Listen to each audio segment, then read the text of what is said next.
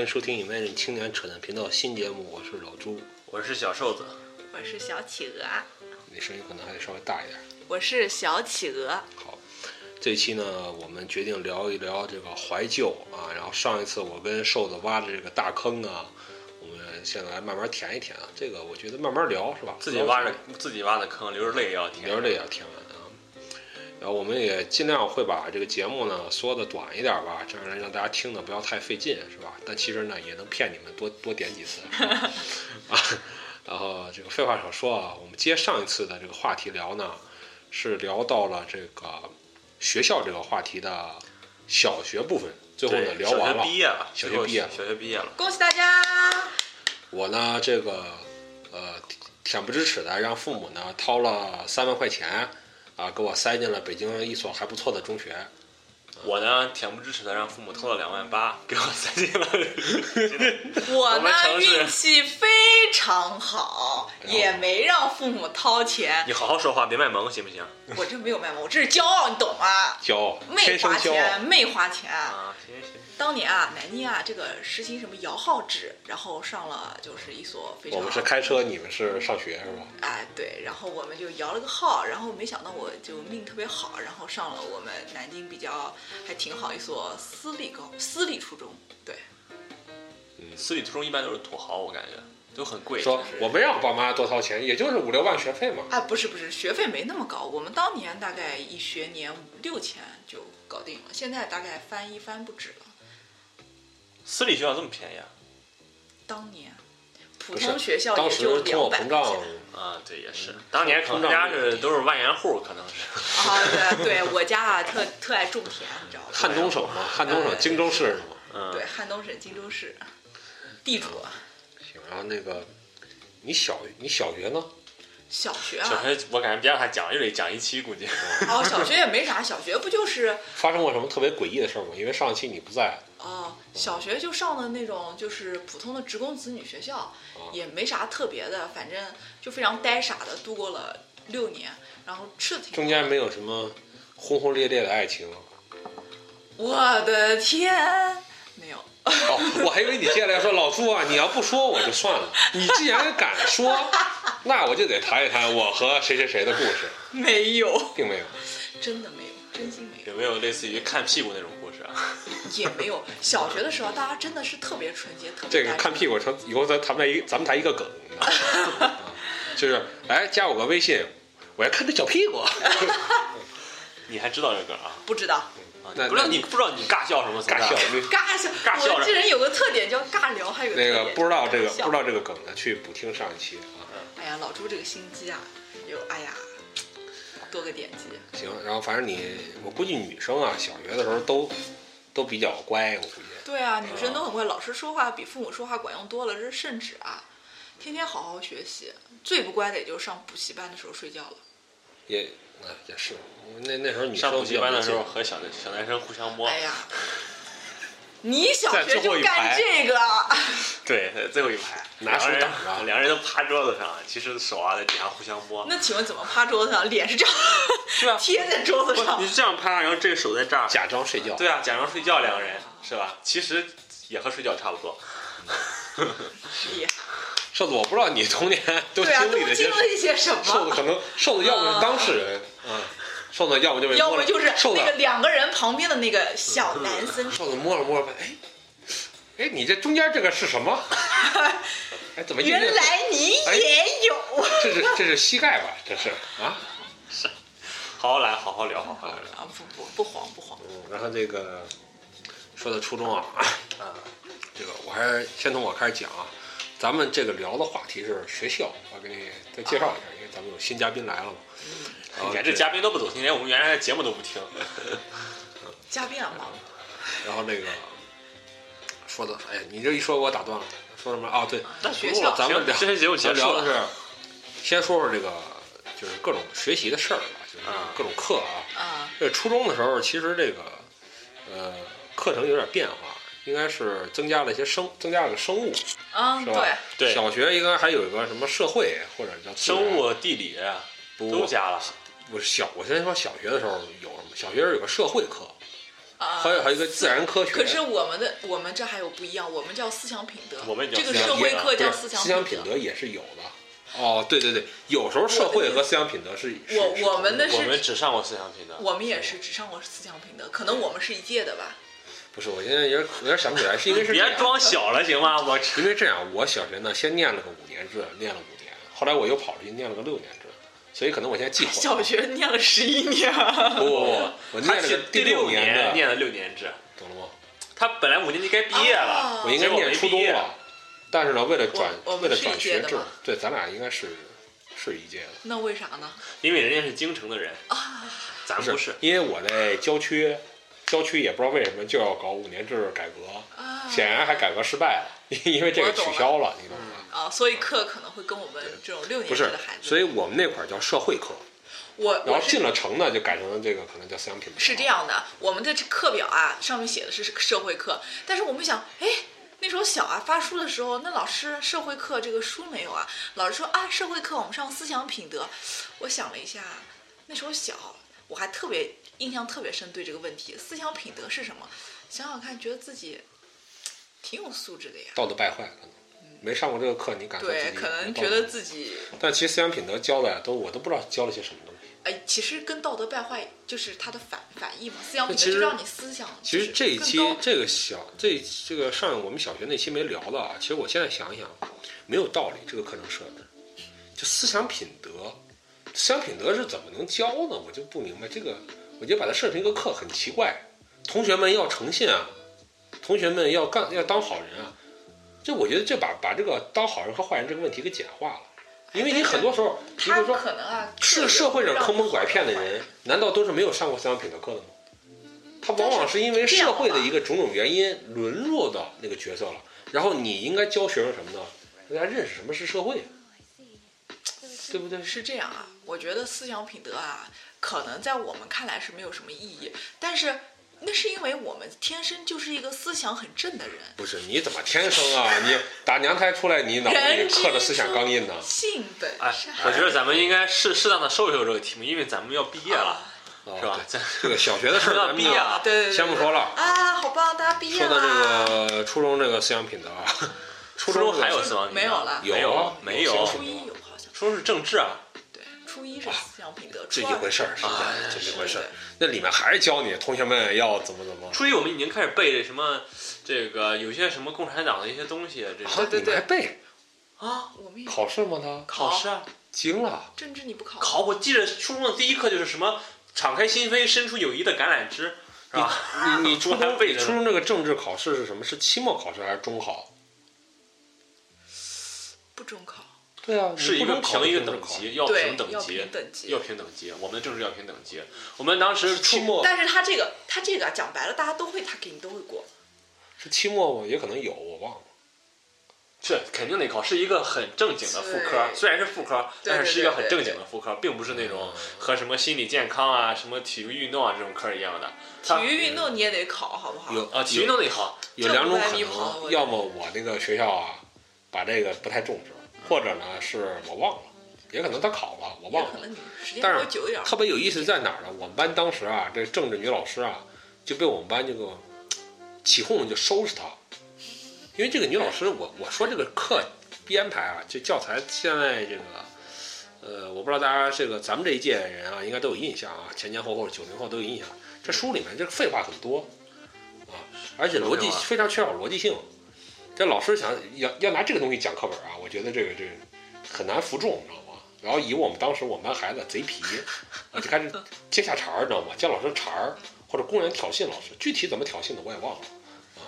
比如当时有一个说什么一个潜能的力量，说怎么一个什么说这个车怎么栽水里了啊？怎么？嗯然后这个母亲啊还怎么一下把车抬起来了啊？这孩子啊从车底下钻出来了啊，啊！说这是说这个人啊是在这个什么。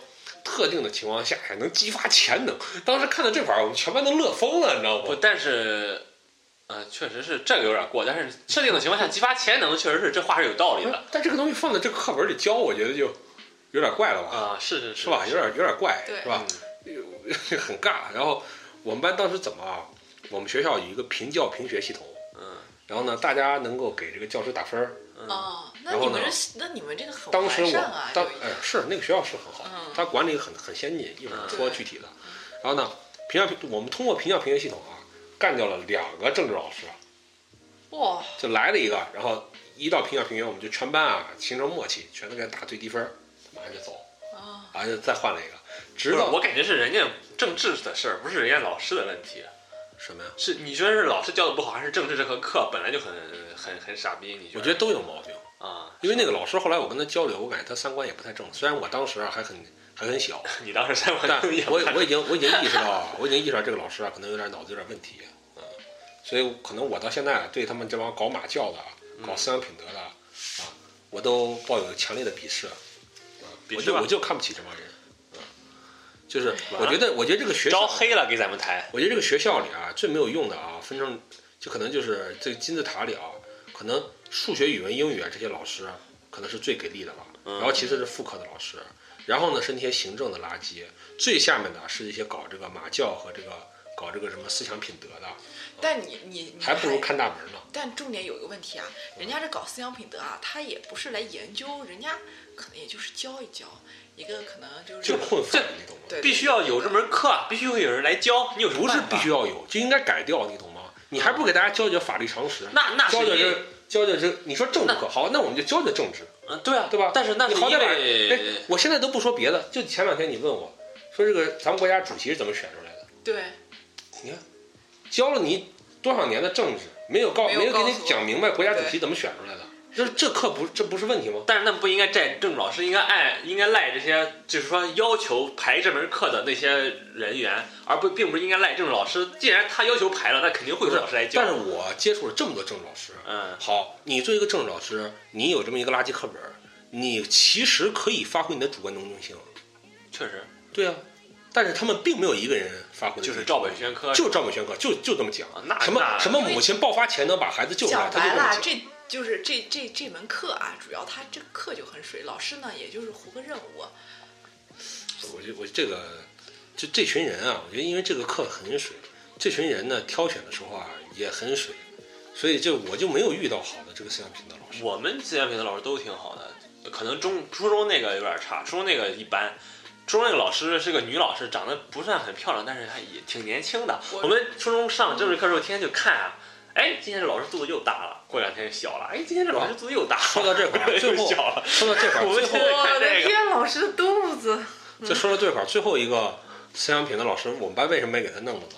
因为他之前啊，当思想品德老师之前是个女模特儿，她身材非常好，全班男生啊上课啊也不接下茬儿了，也不不折腾了，就看她。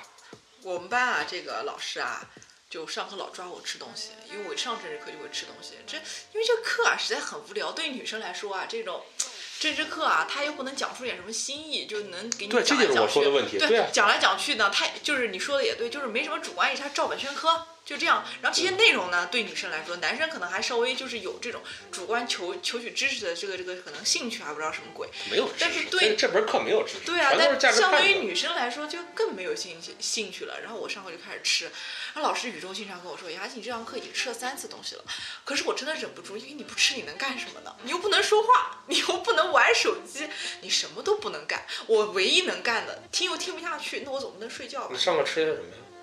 葡萄啊，什么零嘴啊，我印象最深的你每天背一兜子葡萄去学校，你怎么不吃火锅呢？水房啊！老师看着，田琪同学你在干什么？我在洗葡萄啊！你这个葡萄打算什么时候吃啊？你错了，我这个葡萄啊是我妈早上准备好了给我中午啊吃吃完饭吃的。哦，就是洗好了的是吧？对对对不用洗好的贴心的妈妈。对对对，贴心的妈妈。对，老师啊这边讲课，人家去坐最后一排啊，啪拿出一堆这个葡萄，没有，那被发现的时候啊是这样的，我正好拿了一个往嘴里往塞是吗嘴里塞，他站在我旁边，我想啊，他站在我旁边应该看不见，因为他往往啊还站在我就是稍微往我后一点儿，然后我想啊他应该看不见，我就塞进去。佳琪啊，你这堂课已经吃了三次东西了，我你当时应该说，老师你也吃啊？啊，老师我老师，老师，老师张着嘴啊，我扔了啊！记得真准。动物园的熊啊都没你准，那我可能啊就在校长办公室待着了，疯了可能。真的，这帮孩子疯了。你也不要上学了，回家吧，种白薯。我们初中老师给我起了个外号，我不知道我们老师为什么给我起这个外号，反正这个外号现在我冲出来叫叫大脸猫。就是我上课跟人家下五子棋，知道吧？就是那种在书上打上格子。所以大家你看啊，为什么他给自己这个电台名叫小瘦子，对吧？这就是弗洛伊德老师说这压抑啊，知道吧？压抑啊，对对对，这叫证给自己证明。给这，我们老师突然没有任何征兆，说下面那个大脸猫干什么呢？慌了，哎，你别他那个脸型跟大脸猫有点像。对啊，因为你你这个好了，咱照着话题，咱政治课聊完了啊。咱们还说说说这个其他课啊，比如说还有什么生物课。其实我当时很喜欢生物课。当时生物我全班没有出过前三，我跟你说吧，是吗？正数的。我生物一直全班可能倒几吧，一直这个状况一直持续到了高中。对，生物全班前前三名无可争。我当时很喜欢生物课，因为什么呢？生物课呀，我们老能给我们安排实验。哦。这个实验课，我们那个学校不是，它不是设施好吗？可是初中不是讲生理课吗？怎么实验？不讲生理，我们讲可能讲动物的生理。我那个那个先那个先放一边说，那先放一边说。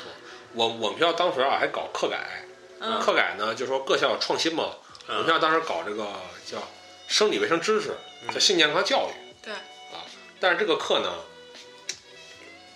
讲的非常不给力。我现在还记得当时老师啊给我们放了一段视频，啊，视频里说，当男性的阴茎在射精时，恰好在女性阴道时。我现在对这句话记得非常清楚，为什么呢？因为全班男生啊都在非常认真，屏气凝神。其实大家都他妈已经知道了，我当时已经看了十几个黄网，我还不知道什么，对吧？但大家就想知道，就想就想在课堂上听到老师说出这句话。他说：“同学们，这段呢，我放个视频。”我想，哈，行吧，你放视频吧。开始你的表演，然后呢，这个视频到这块儿，当男性阴茎在射精时，恰好在女性阴道。我说怎么还恰好？非常恰好啊！不知道怎么恰好。就对于这个女生来说啊，这个初中可能还没有这么多的这些知识，但是我们这个课，因为生物课本的就苏教版吧，是不是男生女生还分开上的？不是，不分开上，并没有，就苏教版。你们分开上的？不是，啊，那才有趣嘛。当时女生啊都。莫名的这个脸红，但其实我估计这很多女生她也不明白到底这是怎么回事。对，因为女生在这个年纪，但男生啊已经往往都是大笑，什么都不知道。然后，然后我们就就是也是生。你看这个企鹅现在已经脸红了。我脸红是因为刚那个面膜做的。他这是恼羞成怒，你知道吗？恼羞成怒。生气，然后不是，然后我们那个第一堂课啊，生气完没学过，最后被恰好了，最后被恰好了。恰好，我们都是恰好的产物，你知道吗？恰好。不小心，不小心，失误，失误。是，就是第一第一堂课生物课本的第一个，然后老师就说说的非常详细，但但他在这个，但他在这个课，但在这堂课里啊，他并没有讲如何性交什么之类的事情，他讲的可能最多的是什么，就是如何使用安全套啊，或者是这个还跟你们讲了。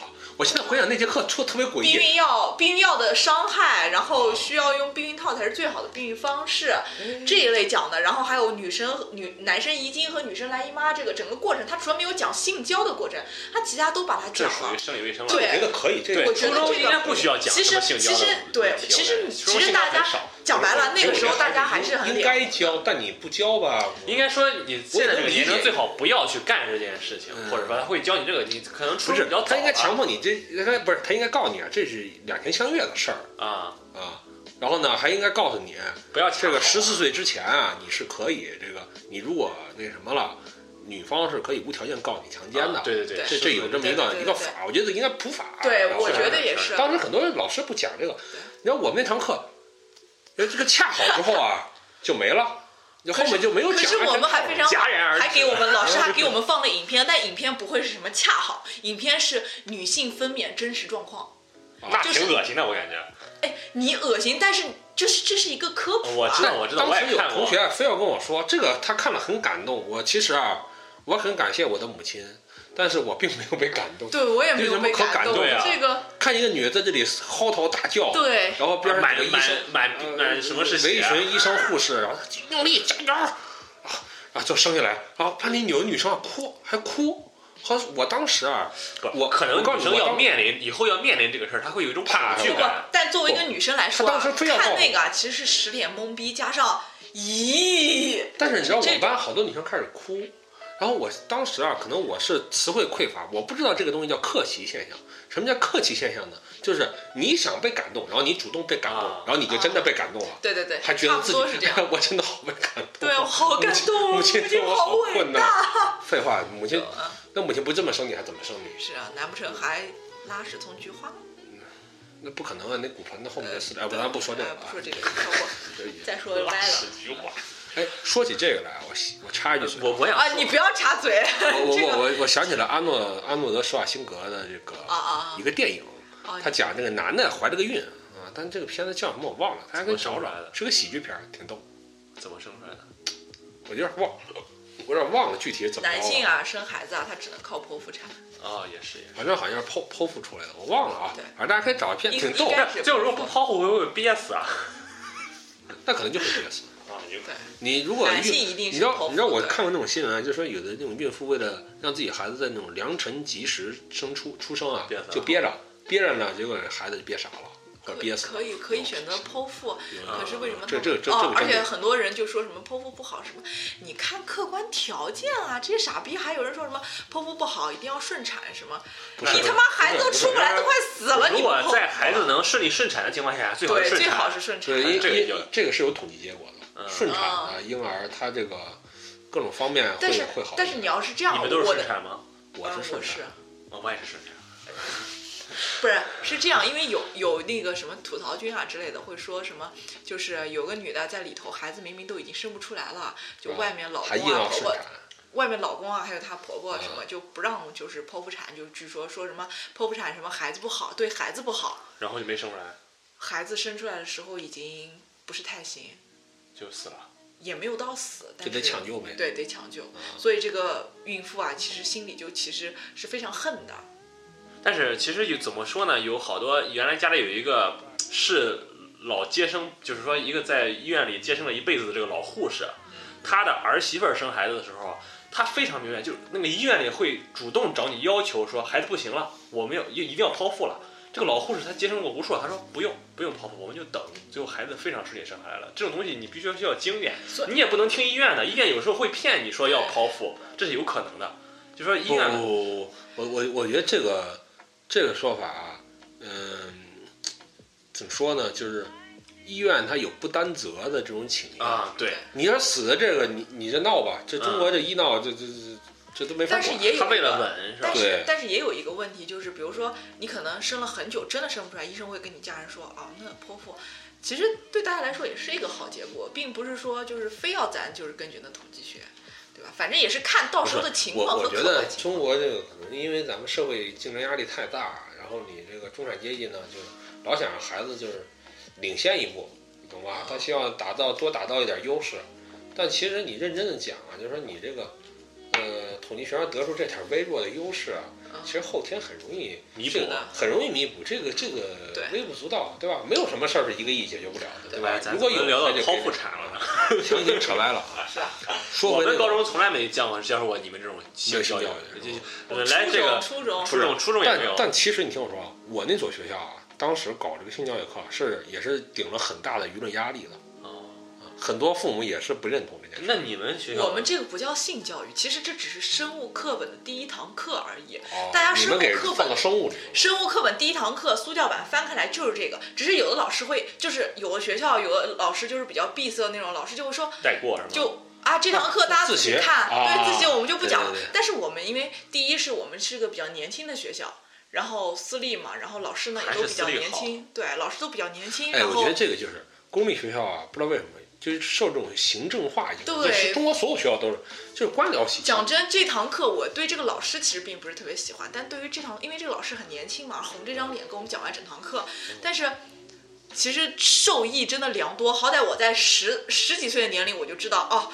那我应该怎么避孕。虽然没有这个经经历过这个事情，但起码我知道药是药是不好的。但是长大了用到了，对，如果他不告诉我，也有可能我长大了也不知道。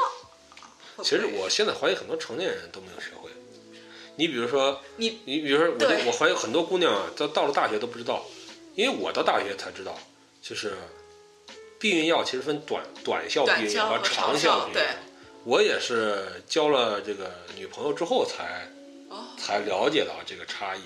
包括他们有什么就是分几代，然后哪一代之后才会变得比较安全，比副作用会比较少，就是很复杂的其实。但是中国的这个教育中啊，你说你初中蜻蜓点水的给你来了这么一堂性教育课，到高中根本就没人搞这个，高中，全都是升学，对，对吧？对你到了大学又没人讲这个了，是的。对吧？如所以现果这不开在艾选修课，滋啊，所以你说括这意外怀孕的非常多。所以你说前几年出了那个说什么女大学生说，我以为啊牵牵手会生孩子，或者亲个嘴生孩子，我其实一点我都不吃惊，很有可能。我们现在不妨设想一下，对有的姑娘在性教育课上学的那一点皮毛，还可能还没记住，嗯，父母呢完全不给他讲这个，对，对吧？然后他，你你指望哪哪个坏小子过来，哎，我给你讲讲这个，那臭流氓！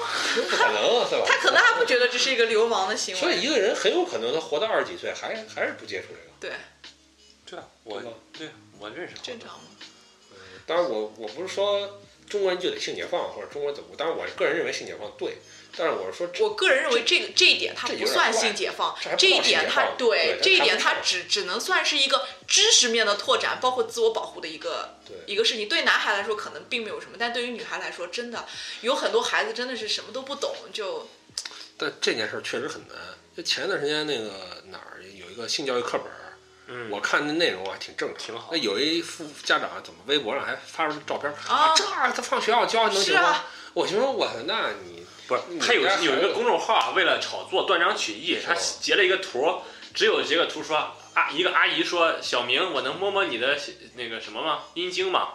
就是截了这么一张图我觉得就单截那张图也没毛病啊。难道你还不教你们家孩子如何反如何这个甄别性骚扰了？嗯，对啊，对啊，没毛病，对啊，所以根本没有毛病。而且还有一些很先进的理念，比如说什么男女平等啊，女啊女的也可以当飞行员啊，是吧？对？什么都哎，我觉得那个课本真编得对挺好，我也觉得最后居然还回收回来了。是的，还是我真的是那个我也还看了有同性恋的内容，同同性恋也可以，也值得这个性向对本来就自然选择的这个。对对啊，这个事儿就是遗传，这个没有什呃么，反正。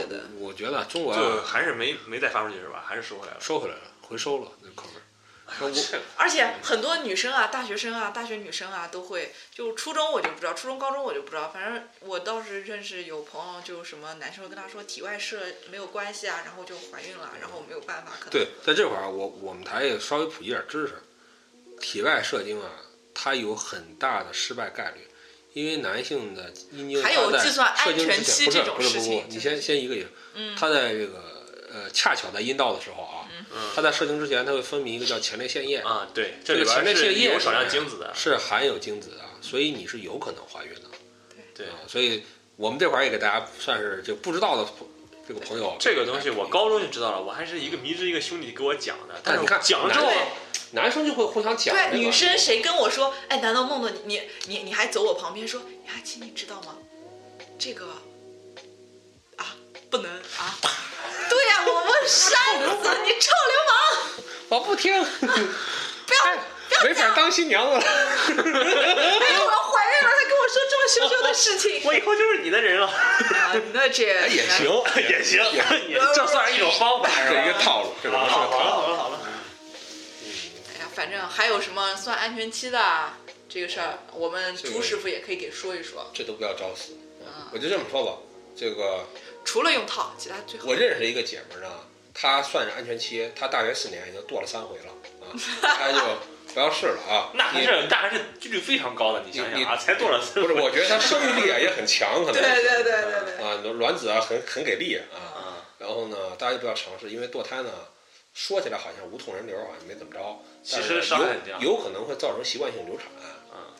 这《人民的名义》里那梁老师，梁路梁璐，梁老师才做了一次，做了一次就习惯性流产了，你说他要是能生出孩子，祁同伟能能变态吗？高小琴多了三次都没事儿，对啊，还生了孩子，你这体质不一样，他体质不一样，分人。咱是不是剧透了？大家不要找死，都放到这会儿了，国国内已经快放差啊，不多了国。内其实才放了四十三。不是梁老师，他这个不能生孩子这事儿早就放。高小琴做了得留了三次，这这他不知道，最后一集说的。咱们已经重复这么多遍了，也无所谓了，好吧？啊我跟你们说，高小琴就留了三次，就是谁谁让他留了三次呢？大家猜一猜。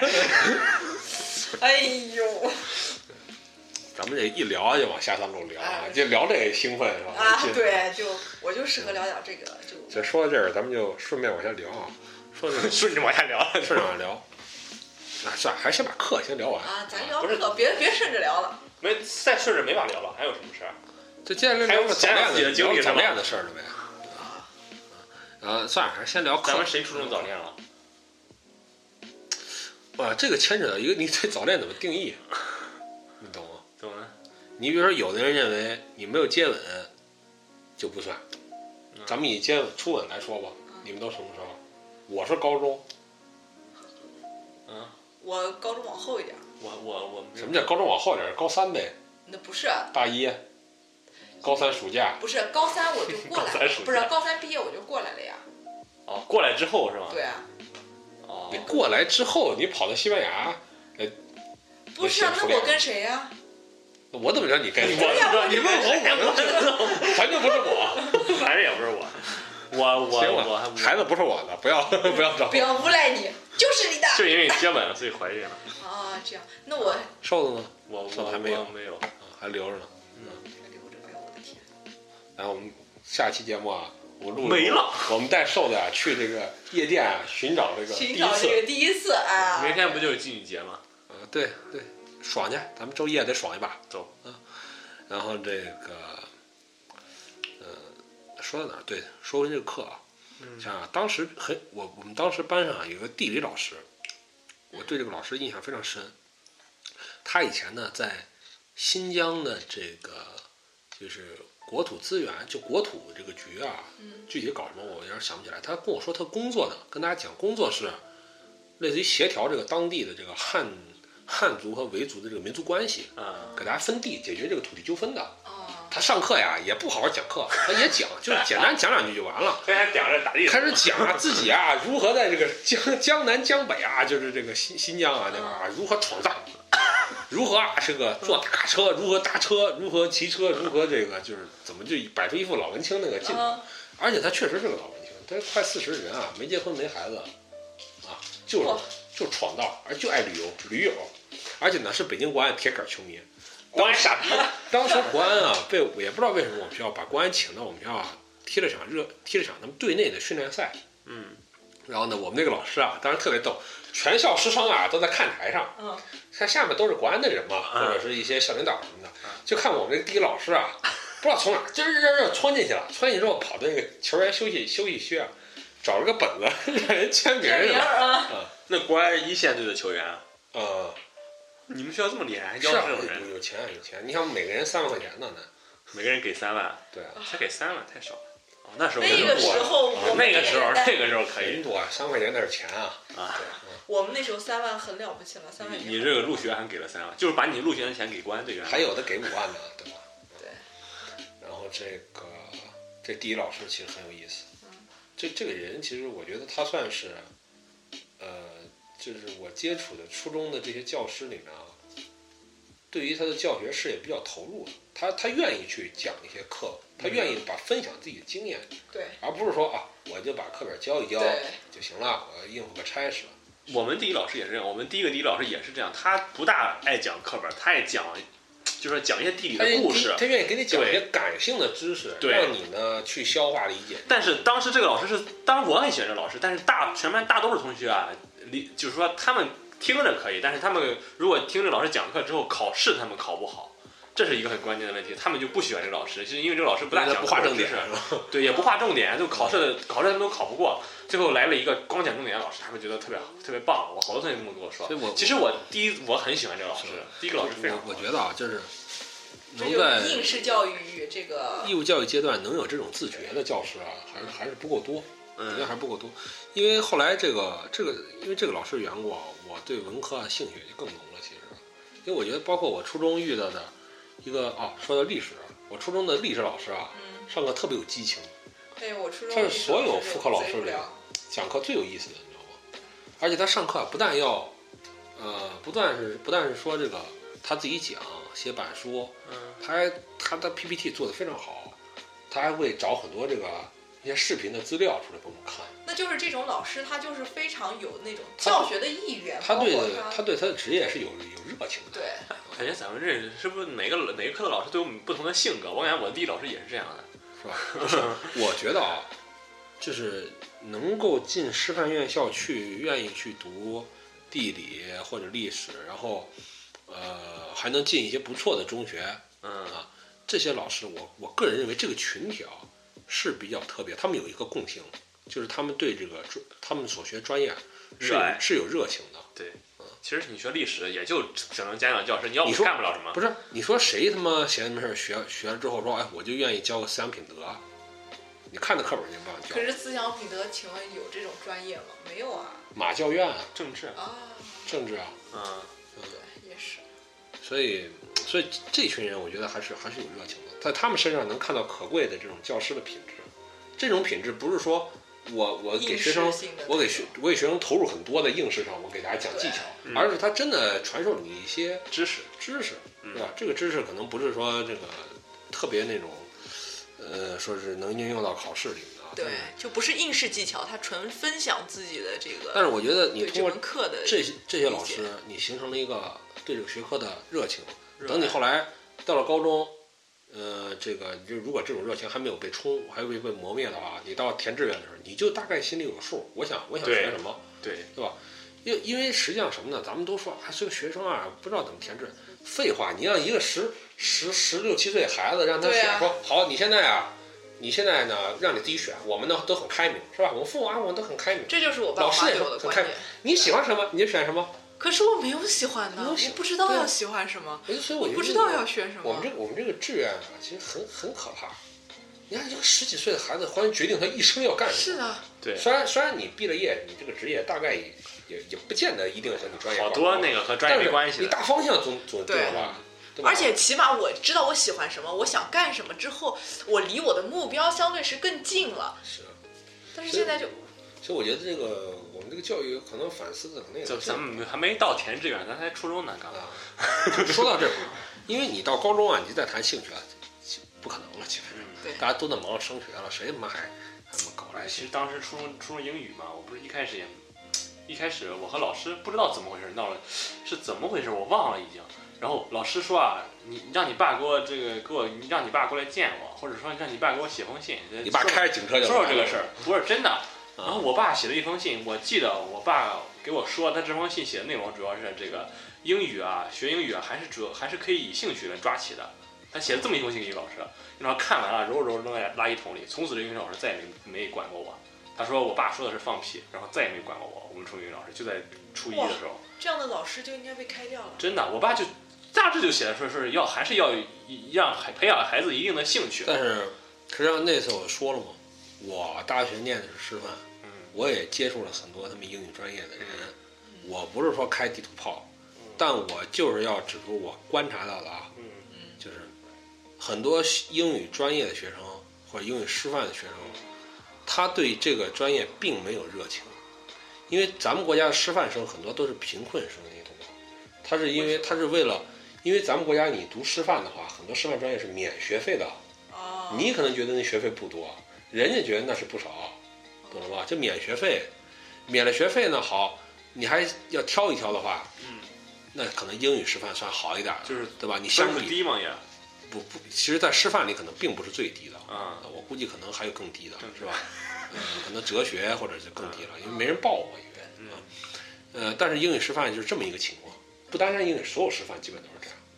所以你说这群人，他们对于他们的眼界，我不是说我不是瞧不起人家，我就咱们就客观的讲这件事儿，他们的眼界，他们对于英语学习的自觉，对，这个自觉不是说什么呢？说好，因为实际上大家知道，学得好啊，在中国的应试教育体内，教教育的这种机机制内啊，有两种人，一种人呢，他方法很对，对对，然后呢，投入适当的时间，他学得很好；还有一种人就还有一种人，妈的就就下很多苦功夫，对，嗯死学。最后呢，他把这门课哎学得也不错。你从成绩上看，可能差不多，嗯，是吧？这两个学生差不多，尤其咱们这个咱们国家这个英语考试其实很水，我这么跟大家讲很水啊。这个在这个命题界很很不怎么地，实际上套路很深。你如果认真的研究套路啊，一个学生啊完全可以把这个套路摸透。我当时就把这个套路摸得非常透，我们老师也讲很多套路，很多套路非常没有意思。因为什么呢？我我实际上后来我在西语啊，我我也给这个一些学校出卷子，我发现没有办法，你你只能这么出。嗯，对吧？你不然的话，你你出一堆什么阅读题，你阅读题，你说你怎么答？不就 A B C D？你只能让学学生选，对吧？不然也没法判，是吧？就这个就不谈了。但是我就说，呃，这群学生他们没有自觉，很多人没有自觉。我跟他们接触没有自觉，他自己都不知道自己这英语怎么学过来的。然后你好，一说出来，他也是一本大学出来的英语师范系的这个学生也很牛逼，啊，也很牛逼。这毕业了，出来了就开始教人了嗯，啊！他你你指望这些人能要能把英语教出兴趣来啊？啊，放他娘狗屁！对，他是看过几个英语电影啊，还是看过几个英文小说啊？你说，但你说这赖他吗？他说其实他打小在一个比如说什么那种三四线的小县城长大，嗯，对吧他就没有地方接触英语电影，没有地方接触英语小说。可能他最后读点英语小说，全是大学本科读那点破玩意儿，老师布置作业。你指望他跟学生讲兴趣，他自己都没有兴趣。其实我感觉初中英语啊，其实从我爸这封信开始啊，我就再也没有没有没有录了，已经。我我天天被这个老师嘲讽，后来是但是我并不觉得你爸的这封信有什么问题，因为培养我爸这封信其实没有任何问题因。为国内有个问题啊，在一个教育系学生的眼里啊，国内这个师范类这个学校啊有一个问题，它就是会很分科，它不会说读教育，它其实就是比如说老师出来以后，他可能大学学的是这个专业，可能是学英语专业，但其实哦你说的是他不够重视教育理论。对他其实很很简单，你像你像他学英语，好，他读英语小说，读英语什么，但对于一个小学或者初中生来说，其实这些这些东西啊，用不上。对，其实根本用不上。你说我你你只要好好能读到高中英语对你就能去教了。你的重点不是说你的英语有多好，而是你怎么去教学生，让学生能学得好。而且这个学得好，其中一方面是应试，另一方面是培养他的兴趣，让他往后走得更远更长。所以我教育系大咖，所以我所以我说，所以我说就是，呃，平庸的教师啊，其实在犯罪。对我上一期节目就谈到这个问题了。因为平庸的教师他没有这种教学的自觉，他不去设计。比如我们说的啊，老师吹牛逼，开始讲自己这个故事，讲故事是一种能力啊。对，你为什么不讲故事？你编，你也编故事啊。所以我们每天都在做的作业都是什么？老师都让 diseño un web quest para enseñar los alumnos。不是那个，你得翻译成这种。啊。呃，对，就我们每天就在设计各种网站，各种给就设计这些就是教学的内容，来提供给这些教师来参考。我我这么说，中国很多人啊，到现在可能都没有明白一件事儿：一个学生学得很好啊，他不见得教的很好；对，对，一个好学生不见得是个好老师。嗯，这个道理其实很很简单、很明确，但是很多人就不明白。包括我遇到什么呢？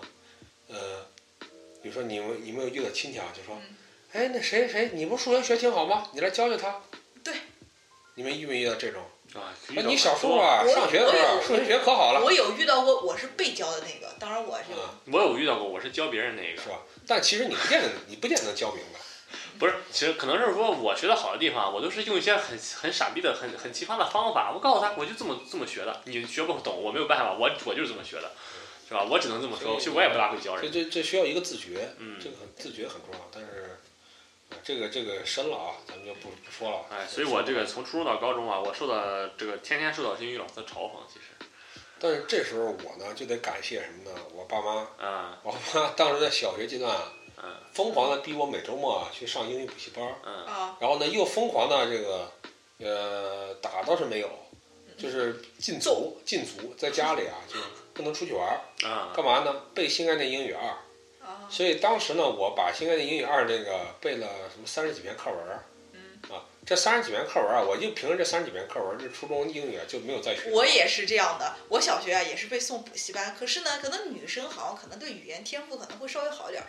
我基本属于没背过课文，但是就小学的时候就基本上可以把就是初中英语差不多了，所以就我又一直吃到了高中，基本上是这个情况。当然高中时候已经很很显然是不太够吃了，但是本着不努力的这个，对我们班儿好多同学都说他们都在吃初中的底子，对，就是这这真的是就是初中小学我的底子觉得咱们这一代人都普遍都有这个被抓去补习的这个。嗯，对，这补习我班简直是我的噩梦。我也补习了，我觉得补习有没有用啊，取决于我这个记得我初三的时候最深的嘲讽是，老师英语老师嘲讽我说，咱班有个同学啊，英语考的没有化学高，当时英语满分一百五，化学满分六十，六十，我化学考了五十九，英语考了五十。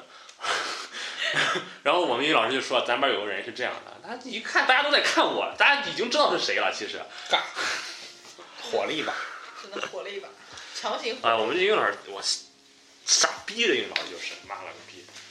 但你也不能这样骂他，就是其实也不是他的错，人也没什么错，人可能只是我说了，就是个废物。对对这我们就把我们的这个公立学校啊放了很多庸人进去，就应该把他们开掉，嗯，你懂吗？可是不得不说，我们这个私立学校其实英语老师相对师资条件会强一点，但是我们班这个英语老师啊，就真的不是太行。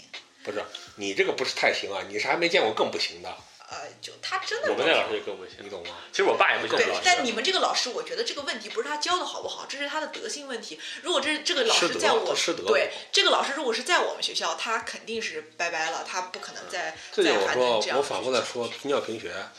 我们班当时呢，我们初中的时候，当时也有一个英语老师，我现在还记得他那个让人头皮发麻的发音。他说 sit sit down please，他是 sit down please。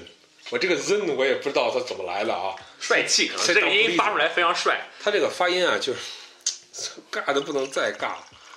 然后在全班同学努力下，他教了一个学期，马上就走了，啊，马马上就被马上就被干掉了。呃，接下来换了一个英语老师呢，就很给力了。这个英语老师呢是之前学政治英语的，哎，很年轻，嗯，他这个教学水平就很强，所以我们班是我们整个区英语成绩最最好的。啊，我感觉一些年轻的英语老师教的还都比一些老的英语老师要好。现在来说的话，我这就是一个教学自觉的问题。我觉得可能我们过去的这个，我我不我不太了解他们教育系到底教了些什么东西。嗯，他们教育系不教教育，他们就教学英语。有有可能啊，我觉得是他们可能是受苏联那套什么教育法毒害，我不太了解啊。这个咱们得找个学教育史的、什么教育理论的来谈，或者或者你过两天我我这不是学教育出身的，这个就是其实国内你要当老师，还是得考一个什么教师资格证教师。资格证，对。对不，是，但是教师资格证其实他，你说你考了个证，你就他需要背一些什么教育理论啊，教育理论，对我看了一下。但你说但你说背下来这个东西就就能解释出来。这个东西，我我这个我要现身说法一下，因为我曾我就是有点想准备这个考试，然后我当时看了一下，对，我跟大家解释，这个企鹅呢是现在在萨大，他在读教育的硕士，对给大家说一下，半路出家，半路出家出家了，你已经你本科是哪个安？你在，Durismo。呃旅游，对然后他那个其实就很很水了，就是他就是讲教育理论。其实这个理论啊，只是应试，他这个证考出来真的是应试，可能普通话要求。但是按现在这个年代来说，我们这一代孩子啊，普通话说不好的可能只有乡偏远乡村，可能是。我估计难度他就在普通话上面。不，你像他没有，他那个考试还还有难度呢。就是我说我那些那个教育理论啊，你要不背啊，可能还我反正是我我我做不出来。还过不他去是吧？对他要变成西语的，搞不好我还我还能听过，这是全中文的，我这也还得翻译。对，其实像广东、什么福建那帮人，他们我不是地图炮啊，我他们的普通话说的真不是很标准，他们确实这是一个难点。没办法，因为不是什么呢啊？地域你你你在那个环境中，你听不到普通话，对你怎么学普通话？因为总，能因为天天普通话是以北方方言为基础嘛，对你是南方人就会难一点，确实是不大不可能抱着这个。抱着这个新闻联播，你天天这对个过日子，对吧？嗯咱们台的三个主播普通话都是非常标准的。那肯定。然后我想想，还有什么？英文、数学。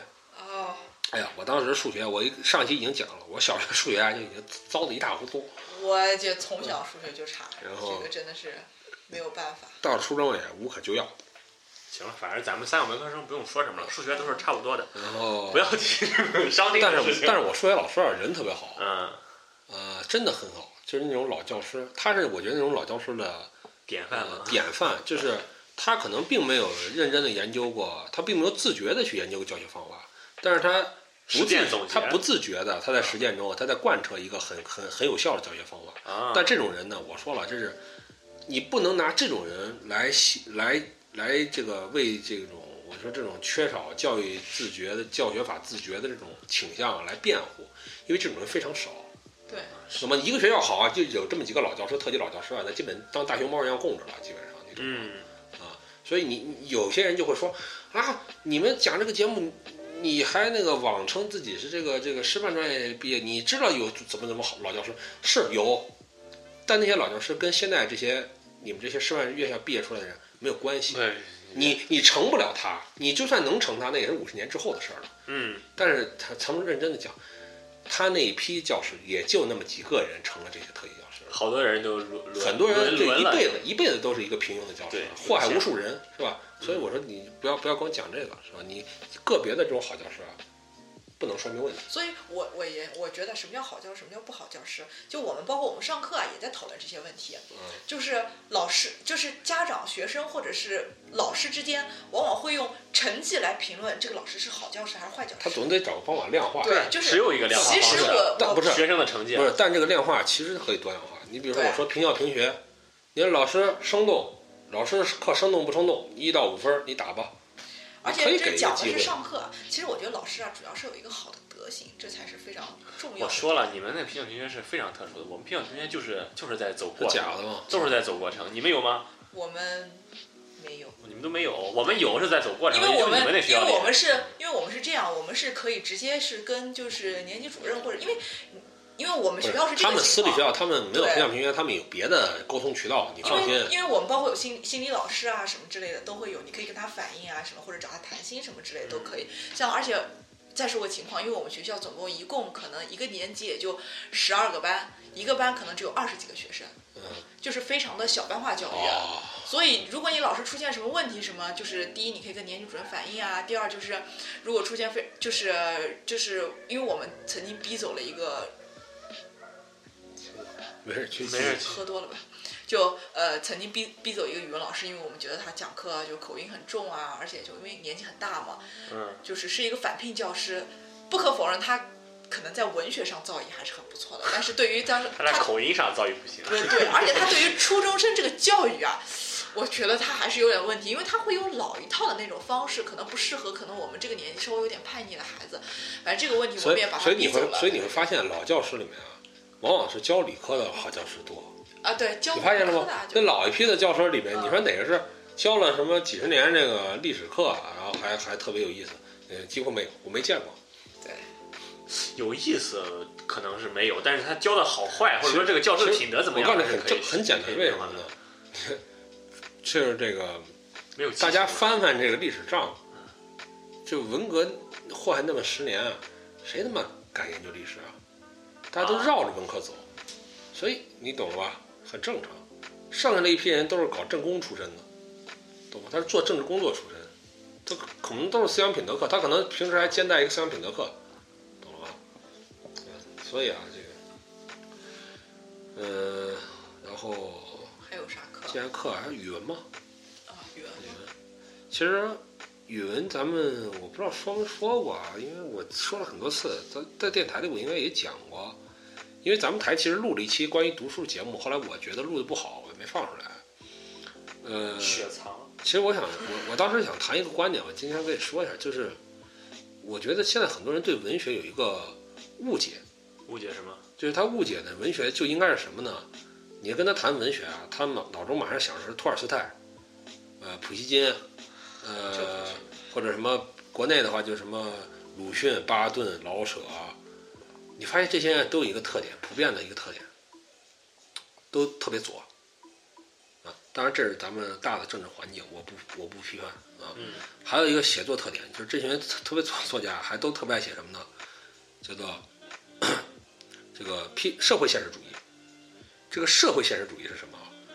就我给大家举个例子，什么叫社会现实？最典型的什么《许三观卖血记啊》啊，还有什么《活着》，余华这种《活着》嗯，啊，这都是社会现实主义哎，这本书我还挺爱看的。啊。但是这两本书呢，恰巧还都还还都不在咱们这个教教材里，因为他们可能太太阴暗，它这个揭揭露社会太阴暗。嗯，然后那个，但但是呢，其实我想说的是，这个文学啊，其实它并并不全是这些东西。嗯就是社批判社会现实主义，就是呃批判社会社会现实主义或者这种批判社会的这种这种作用，嗯，不是文学的全部作用。文学的很多作用还在于什么呢？纯娱乐，对啊懂吗？还有比如说构建集体记忆，懂吧？文学作用太多了。很多，或者说我说文学最核心的其实什么呢？它是一个审美。嗯你比如说，你看朱自清的那本那篇散文什么《背影》啊，嗯谈他父亲，其实这个东西是他虚构出来的。是啊，啊，那么你看的什么？你得到一种审美的享受，你感觉自己被打动了，你的一种情感找得到了这种宣泄，嗯是吧？哎，这也是一种作用。而你并不是说啊，我看完这篇文章之后，我必须得得出某种思想上的升华。你被打动了，你不见得思想得到了什么升华，你只是被打动了而已。但就好像你吃了个汉堡，你感觉很饱很爽，你之前很饿，你得到了满足，嗯一样的。文学有文学有这方面作用，所以有些人就说啊，这个他就会明确的分开，你读的是网络小说，你就不是文学。没有我读的是啊托尔斯泰，我读的是普希金，我读的是托斯托耶夫斯基，我读的就是文学。你那个不是文学，包括他甚至认为什么呢？他甚至脑子里啊会分开，你这是科幻，你这不叫文学；你这是侦探，你这不叫文学。什么叫文学呢？是托尔斯泰，是托斯托耶夫斯基，是什么这这这什么呃雨果啊，什么这些人，嗯，并不是这样。这是我们整个就从小学到初中到高中，甚至到大学，整个我们这个语文教育中非常失败的，就核心的一个失败，就彻底失败。我要我说就完蛋，整个垮他根本就没告诉你什么叫文学，垮掉了。这帮人是根本就没告诉你什么叫文学，就是整个语文学就彻底失败。他除了教会你怎么说话，怎么写字造句嗯啊，最基本的，他实际上根本没告诉你什么叫怎么看古文？对吧？还教你点文言文，那那点东西有什么用？你会写文言文吗？对吧？根本不够，你勉强能看懂就了不地了。我还真写过，我同学也经常写。那都嗯不入流那些对吧？都没法看。不是，经常有那种，我记得当时有什么高考作文，满分作文，好几个是用文言文写的。所以我我我想说什么呢？我们语文教学，就便计算不就便是不能把学生培养成思想家或者文豪，你至少要变成一个好的读者。对，他能区分什么是好的书，他能找到自己喜欢看的书，对吧？而且能能够能在这里面，比如区分，但是这这其中有一个问题啊，嗯因为我们现在的教育模式往往是应试教育，嗯，那嗯老师既然教你这些了，那他没办法考试啊。能考啊！你看啊，你现在在考什么？你现在在考这个呃，以下这几本书，呃，哪个是巴金写的？比如这文言常识吧，嗯，我同样可以考啊。以下这几本书哪个是柯南道尔写的，哪个是郭敬明写的？对吧？啊，哪个是南派三叔写的？对啊，可以，可以啊，对啊，为什么不能？啊，为什么不能？当然，你说郭敬明和南海三叔可能还还还不在他那个各自的文学领域，还觉得你的不够分界意意思就是你懂吗我我他们在各自文学领域已经是顶级了，我感觉。不不不不不，文学网络小说界的话，网络小说界的话，我说的我说的柯南道尔，柯南道尔可能放五十年六十年，大家还在读。嗯，你妈郭敬明放五六十年，你还谁谁谁还知道这个郭人啊？敬明是一个记忆问题，顶多就像现象了他顶多是个现象了，对吧？谁还读了我？觉得，我觉得是这个意思。你的意思就是，我们其实可以适当的把这个呃带领大家，就是带领学生读书，或者是就是教教大家读好书的这个教的内容要扩宽啊他们现在这个教材编的有问题，对，就是太死了，确实都不是死，就就就不可救药，懂吗？他把一个文学流派给误解成文学了，就导致所有人现在谈的文学，比如我，我跟朋友聊天儿，我说你是搞什么的？我是搞文学的。哎，他马上就说，哎呀，你们搞那个太严肃、太深沉，他会形成这种刻板印象。对。比如说我，我跟他讲，你这个刻板印象形成一点道理都没有。对，你根本你可能那天听你我就这同学说了，我才知道哦，你们也可以读一些很轻松，包括可能不是就是谁告诉你文学必须浪？漫的，对这些我没有我，其实我一直没有觉得，我感觉我对文学的一个感觉是我自己内心喜欢的文学的一个。我说一个人很文学，我可能觉得他很很文艺这种感觉，我并不感觉他会很深沉，可能我并不喜欢那种深沉的文章。我我想啊我想说的是什么呢？比如说，我要是告诉一个朋友，我说我研究文学啊，他可能完全无法想象到我可能研究，我比如我研究侦探小说，啊研究侦探小说也研究也是文学学，对对吧？我可能研究黄色小说，嗯，行，哎，大家不要对当笑话，这是有很多人的的研究的，这专注很很多的嗯，啊。我知道，那么，呃为什么这就不能成文学了呢？我没看过，就算我们说不能，我黄色小说好，你说把黄色小说放到这个小学课本里不行，大学可不可以教？可以。那那难道我们？你告诉我是哪个古代是哪个哪朝哪代是是大家是他妈都看什么这种特别严肃的这种现实主义文学长大的？不可能啊！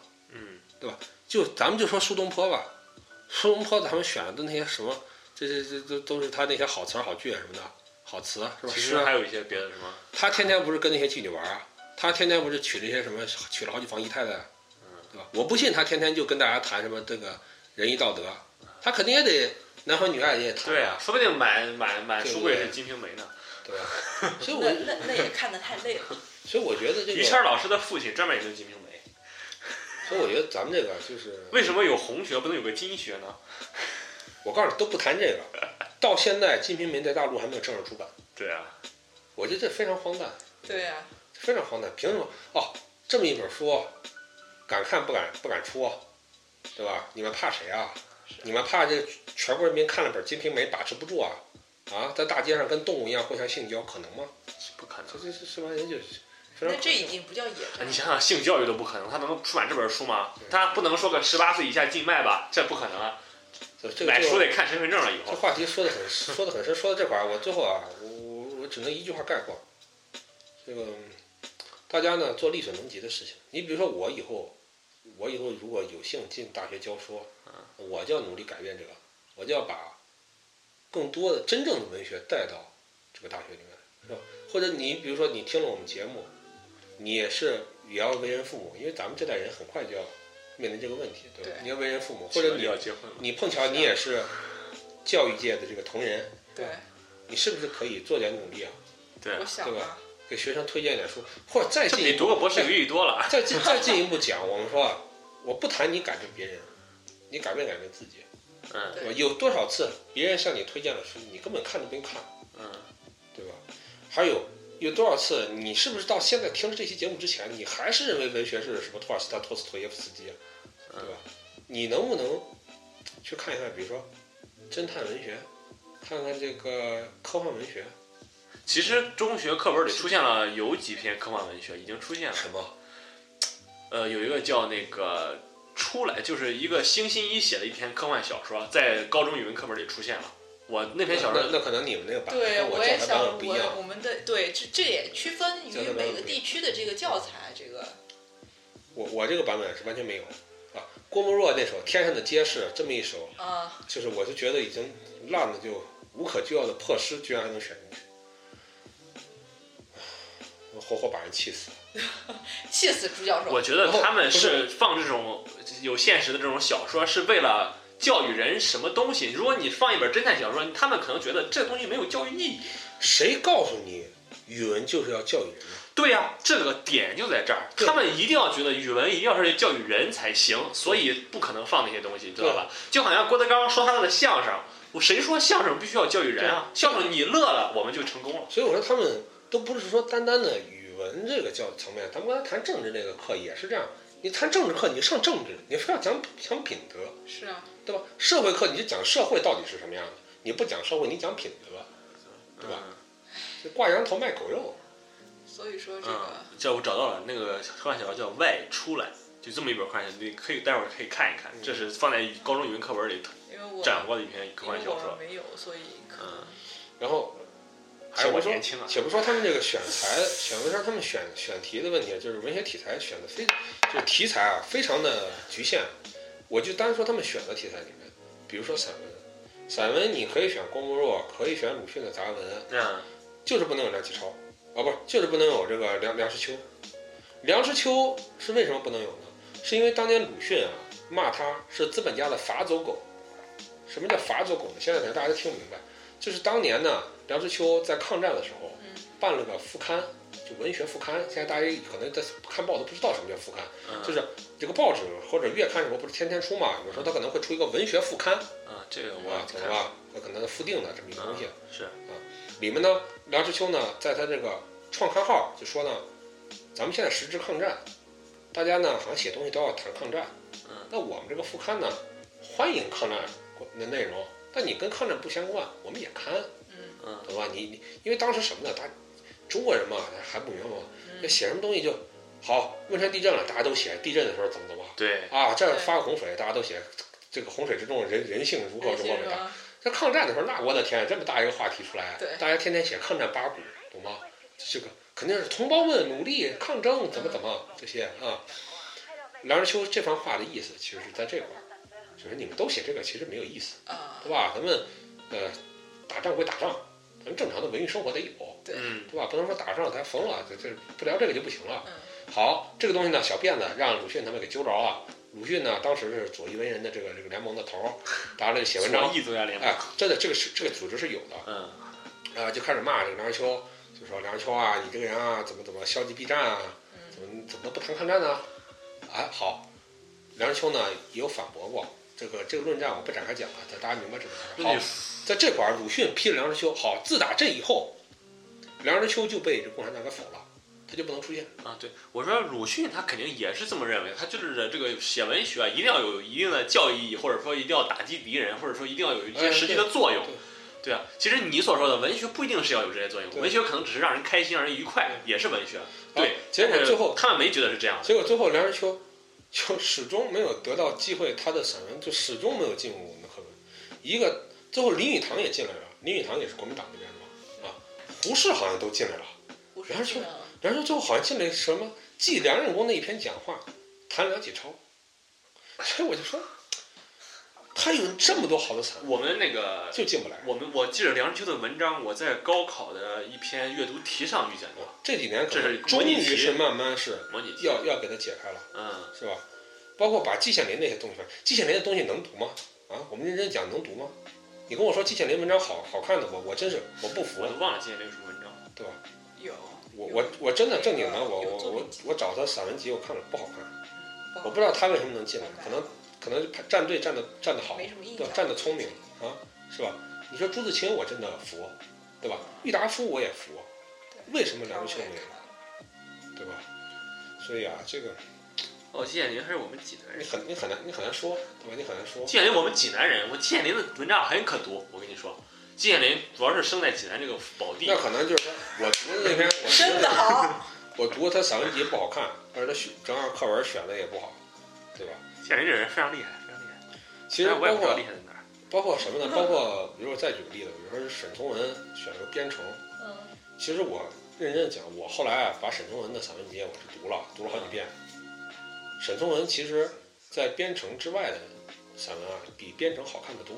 嗯，我同意。编程是我觉得他所有读的东西，我觉得最没劲、最无聊的。编程是讲的什么老船夫是吧？哎，这个渡渡渡渡河的一个老老老老还有他的女儿，啊，还有他的女儿，对，这什么让我读过。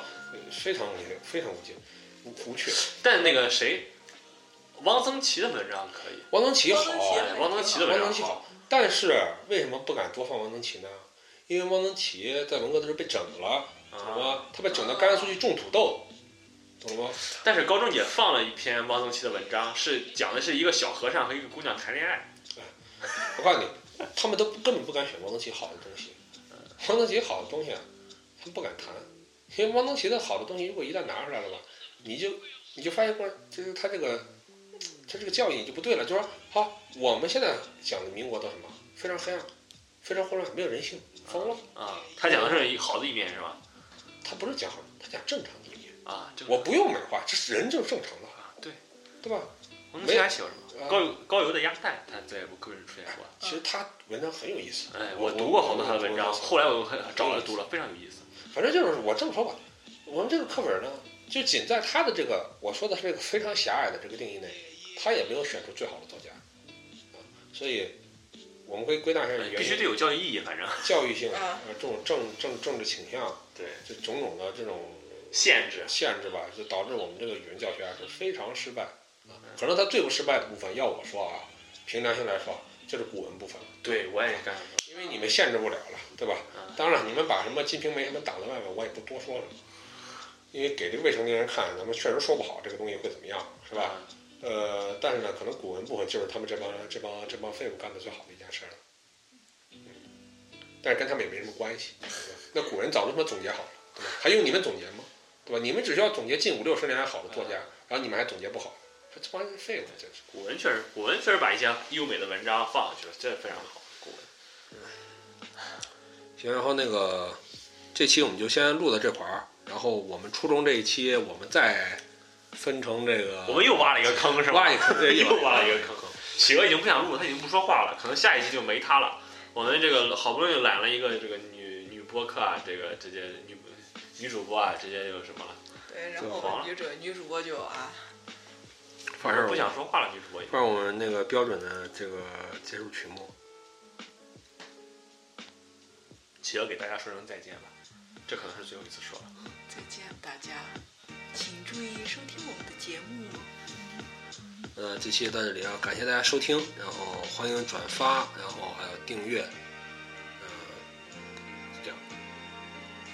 大家再见，拜拜。回到擎天柱的肩膀上，回到黑猫警长身边，回到床开裆裤，揉着积极的剧烈，不再新鲜，谁能到？你没有多少记忆的岁月啊回到出生的瞬间，回到萤火虫相伴的童年，一九八三，一九八三年。葫芦兄弟、绿野仙踪、天书奇谭、机器猫、小叮当和邋遢大王、西游记和街头霸王地板等等等，这些东西在我脑里已渐渐暗淡。那时候下午六点到六点半左右，卡通影片播放，爱听时的傍晚。以后咱们直播对然后直播我们心情我就怕剧情起这个伏点击量啊，本来还有点人，然后往后就没人了。都给吓跑了，举报了。还没有。那你你跳你跳，你你男朋友不让你跳舞吗？有点尴尬，当胜利有些变化，乱开始暗恋班花，我想拥有陈露里阿元那样的女朋友，让我照顾她，我想像阿童木一样有个妹妹，那该多好啊！谁能带我回到从前？回到